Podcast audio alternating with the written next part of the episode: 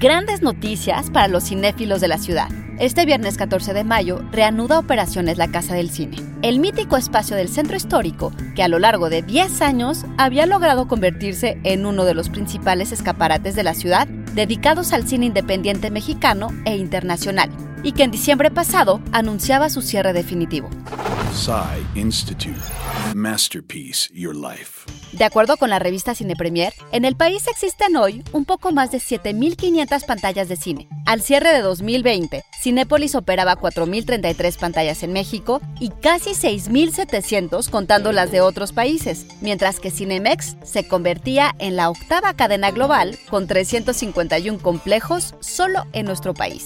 Fundada en 2011, la Casa del Cine ha sido un espacio dedicado al cine de calidad, tanto internacional como nacional, y regresa con la convicción de que ha llegado el momento de los espacios y contenidos alternativos, ya que los contenidos comerciales y salas tradicionales compiten ahora con las plataformas de cine en casa. La Casa del Cine se compromete con esta reapertura a conservar esa identidad, garantizando por lo menos un 35% de cine nacional con una cartelera que anuncia ya el preestreno de Los Lobos, multipremiada película de Samuel Kishilepo, ganadora en Berlín, el estreno del Diablo entre las piernas de Arturo Ripstein y el reestreno de Güeros del cineasta Alonso Ruiz Palacios. Si ya se cansaron de ver puro Netflix, no olviden que el cine independiente también tiene su casa.